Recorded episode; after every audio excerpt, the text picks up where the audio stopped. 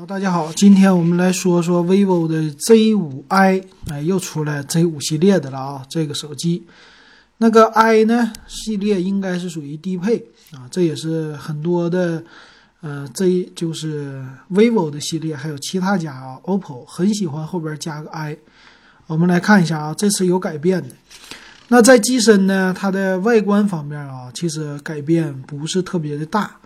呃，这个呢和 Z 五 Z 五 X 其实也是不一样，它正面的屏幕啊是一个水滴屏，那个 Z 五 X 呢当时是用的打孔屏，然后 Z 五呢用的算是珍珠屏啊，这个是水滴屏，那这不一样。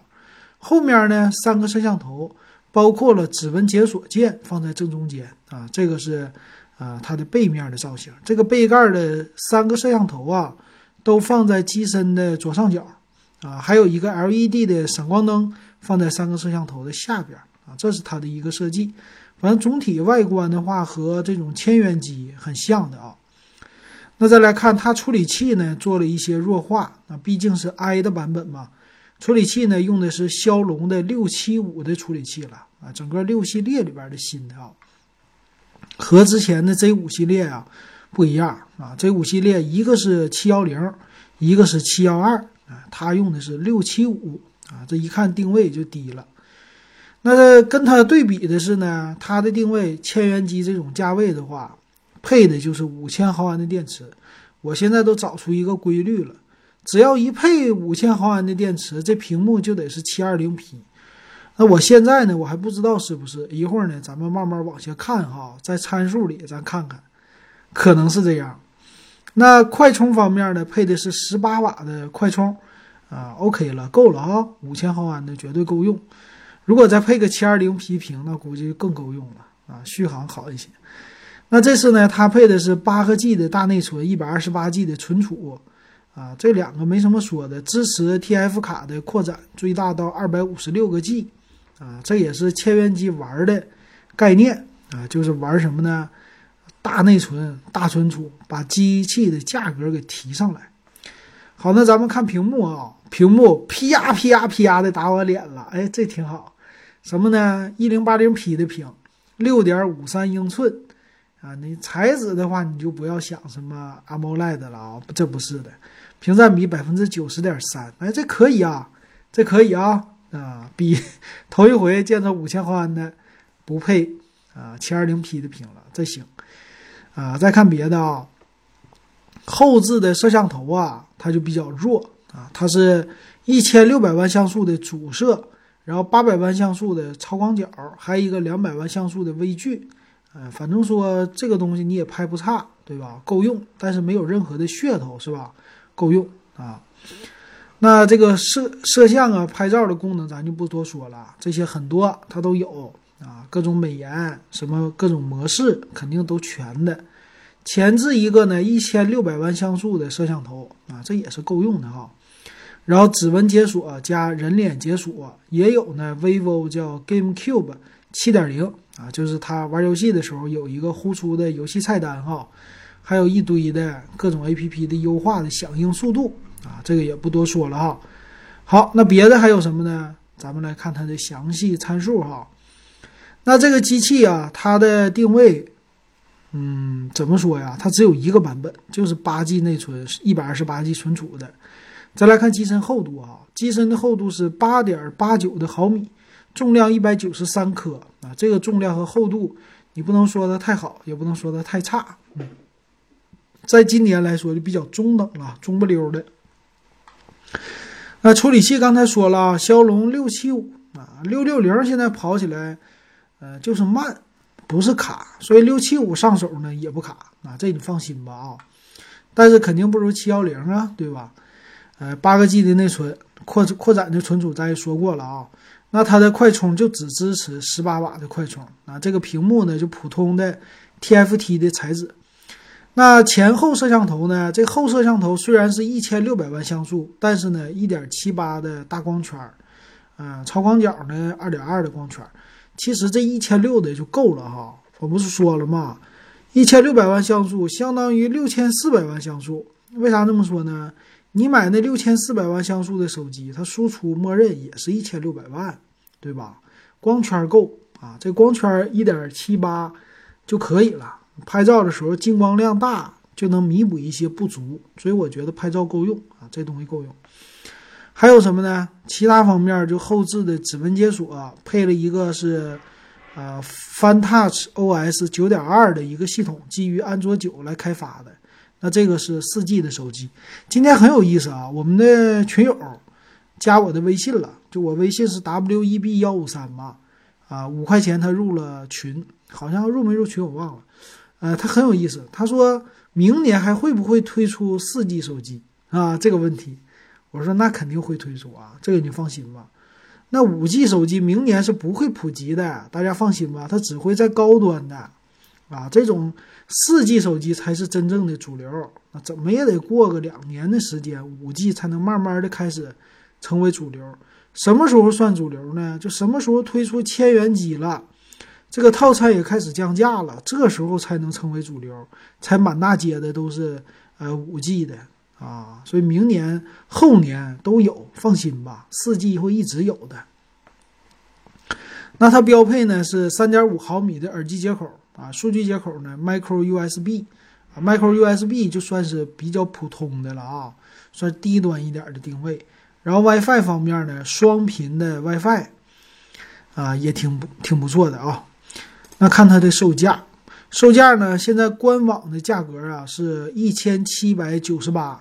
有两个颜色，一个叫玉瓷青，就是绿色的，还有一个是黑色的，就这么两个颜色啊，别的没有了。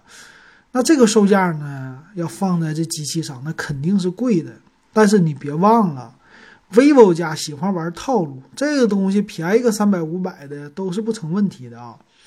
但是呢，前面有它的老大哥 Z5X，那 Z5X 跟它比起来呢，看看参数吧。它俩的参数啊，在厚度上差不多，基本上就是一样。但是重量呢，Z5X 比它重。那处理器，处理器呢，Z5X 比它强，七幺零。但是呢，Z5X 的内存呢，它的版本不同，也有八个 G，但四个 G 就起了。屏幕方面呢，它俩一样啊。屏幕虽然是打孔屏，但是分辨率一样的，电池也是一样的。还有呢，摄像头也是一样的。啊，还有什么？呃，接口方面也是一样的啊，那你就看不出来呗。那这个 i 版和这个版本看起来应该就是差一个外观和差个处理器啊，这可能是它的一个售价。所以 Z5X 当时啊，八加一二八 G 的售价是一九九八，那这个呢是一七九八，所以看起来好像原来的售价是改了啊，确实这售价变了。但是呢，它主定位就是再低一个级别，比 Z5X，那你就看了啊。双十一的时候，Z5X 八加幺二八卖多少钱呢？是不是一千五啊？啊，我这个我不太清楚啊。Z5X 反正四加六十四 G 版都跌到九百九十九了，好像。所以这个手机呢，我估计啊，它的售价可能真实的售价促销的时候可能会低到一千三四，有可能啊，这个不敢。百分百的保证，但是有这个可能，我觉得，如果是按照一千三四标准来看的话嘛，那这个手机，呃，还是能满足一些用户的需求的，因为它的内存够大。那很多人不懂啊，他就说内存够大，存储够大，屏幕清晰，OK 了啊，这外观挺好，一千三四我还能接受。所以他要是这么搞一个价格，那卖的应该还是更好的。啊，这是我的一个观点。好，这个手机就说完了哈。这手机说完了，顺便再提一嘴啊，就刚才我看到的，我不前两天咱们说了，呃，联想它不出来一个笔记本电脑吗？啊，那笔记本电脑叫叫叫啥名来着？哎，我点评完就忘了这个名啊，我查一下。它那个笔记本电脑呢是，嗯，超薄的，对吧？超薄的，但是我说了，就是买起来呢。啊，对我我记得了，叫 Y 九千 X，Y 九千 X，对吧？那个呢，其实啊，我说它就是内存大，对吧？内存大，还有呢，存储什么的挺吓人的。但是它作为一个超薄的，又不是游戏本啊，这一点上没有独立显卡，我觉得很不爽。所以今天呢，刚才我逛京东的时候，哎，我发现一个，啊，这个牌子。这个叫啥呢？机械师牌子。这机械师是谁家的呢？大家猜一猜啊！我们知道那个什么外星人，外星人是戴尔家的，还有一个叫叫什么牌子？反正华硕家有自己的，啊，微星家有自己的，海尔家有自己的，是神州家有自己的。这个机械师是谁家的？啊，大家可以猜一猜哈。如果你知道啊，欢迎在咱们的群里告诉我啊，微信或者加我微信啊，w e b 幺五三啊。那咱们猜猜吧，猜完了以后，到时候我再告诉大家。我这个东西我也得猜。反正呢，他推出的笔记本呢，也是走那个路线哈，超薄。它呢也是游，但是游戏本的概念哈，游戏本超薄，薄是到多薄呢？到的是达到了一点八二厘米啊，这么一个厚度，比我现在的这个肯定薄了。我现在这个游戏本啊，它都已经，我估计得有三厘米了呵呵，将近三厘米了。所以跟普通的这种游戏本比起来，它可能薄了一半儿哈。重量呢也轻啊，就和那个和那个 Y 九千 K I 九千 X 啊，啊很像，它是一点七公斤啊，一点七公斤。但是呢，它这方面就不错了。它呢，官方的参数啊，给你配个一百四十四赫兹的电竞屏，十五点六寸，七十二色域。当然了，不是四 K 的屏幕啊。还有呢，啊，它的主要就是比较薄啊。这个是叫不叫纤薄？那天我听的，我自己说的不对，应该叫纤薄，是不是？啊，怎么说就是薄。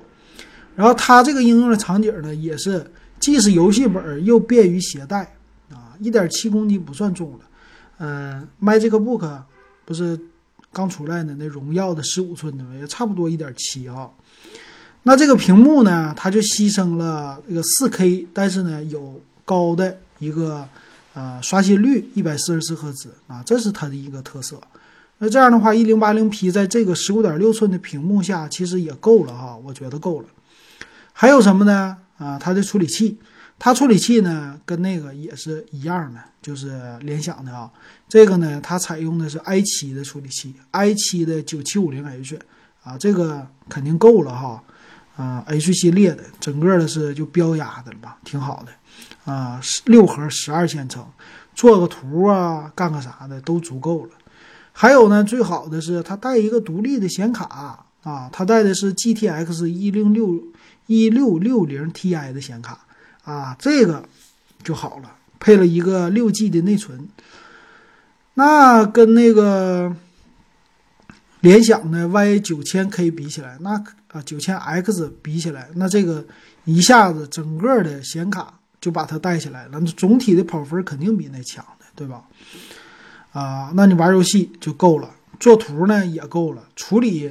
啊，联想说的那些什么 A.E 呀那些的，肯定全都够了，就是这张显卡好使，而且呢也是什么 PCIe 的存储，啊，十六个 G 的内存，嗯，还有啥呢？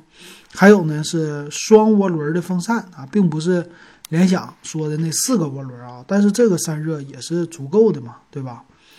还有啥呢？还有我看看它带什么人脸识别啊这种的功能。然后千兆的网卡，蓝牙的五点零啊，整个的机身呢就看起来屏幕呢特别薄，底下呢整的也特别薄，然后 RGB 的闪灯整的也挺漂亮啊。十五点六寸虽然屏幕挺大，但它不像那种像我现在手里的游戏本，这个戴尔的大宽边儿，它不是，它屏幕呢用的是超窄边儿啊，就在笔记本领域挺窄的一个边儿了。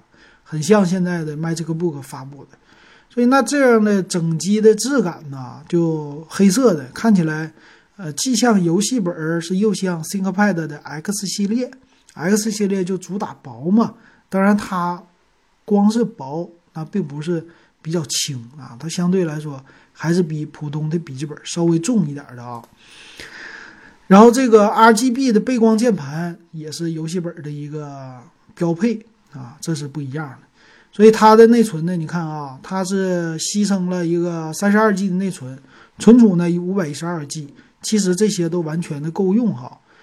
那咱们看啊，它的售价，它售价呢是有两个版本，一个呢叫竞速版，一个叫旗舰版。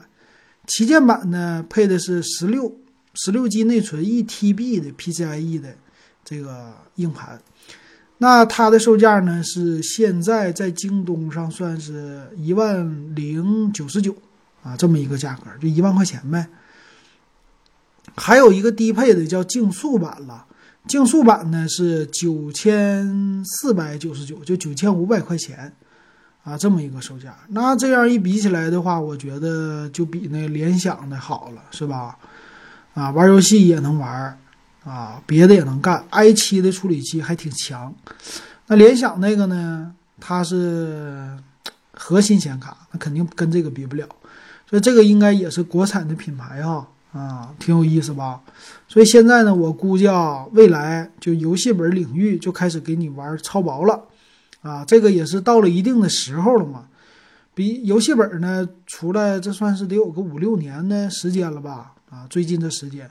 而且也是笔记本电脑市场增长的一个非常大的动力，啊，很多人喜欢玩游戏，啊，这游戏本呢也得到了很多程序员啊，还有设计师的青睐，啊，这东西呢它比较适合跑程序，是吧？那现在你看，它呢原来比较不太容易便携，啊，这重量太重，将近六斤的重量，现在呢缩小了，啊，这也是到了一定时候啊，其实游戏本也在发展。啊，这个如果有喜欢的，呃，可以就看一看这相同的了。那我估计，既然机械师也出来了，联想也出来了，那看起来这套模具啊，就不算是太难的了。那有可能哈，呃，什么神州啊、戴尔啊，呃，还有什么惠普啊这些的，慢慢都会推出这种超薄的游戏本了。价位呢，肯定会往下走的。